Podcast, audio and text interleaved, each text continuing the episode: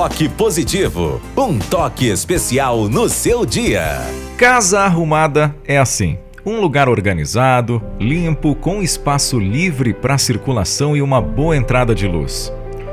Mas casa tem que ser casa e não centro cirúrgico ou um cenário de novela. Tem gente que gasta muito tempo limpando, esterilizando, ajeitando os móveis, afofando as almofadas. Nós temos que preferir viver numa casa onde a gente bata o olho e perceba logo: aqui tem vida.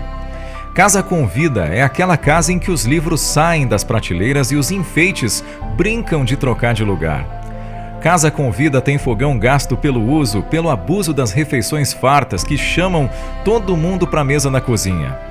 Sofá sem mancha, tapete sem fio puxado, mesa sem marca de copo. Tá na cara que é casa sem festa. E se o piso não tem arranhão é porque ninguém dança ali. Casa com vida tem banheiro com vapor perfumado no meio da tarde.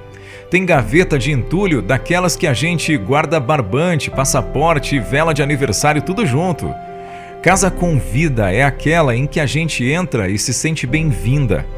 Aqui está sempre pronta para os amigos, filhos, netos, para os vizinhos. E nos quartos, se possível, lençóis revirados por gente que brinca ou namora a qualquer hora do dia.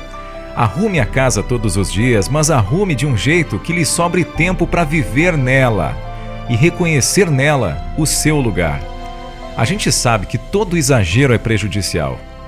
Quando nós exageramos na limpeza, vale a pena a gente procurar um profissional, um médico, um psiquiatra. Quando a gente exagera em falar mal dos outros, vale a pena a gente procurar um psicólogo e conversar o porquê disso. Quando a gente come demais, vale a pena a gente buscar um nutricionista para tentar regular isso.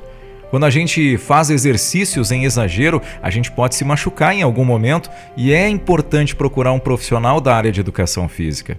Então, todo exagero é prejudicial e a gente acaba esquecendo de valorizar os momentos mais simples da vida. Agora 8h26, bom dia para você. Você terminou com ele, tá chorando.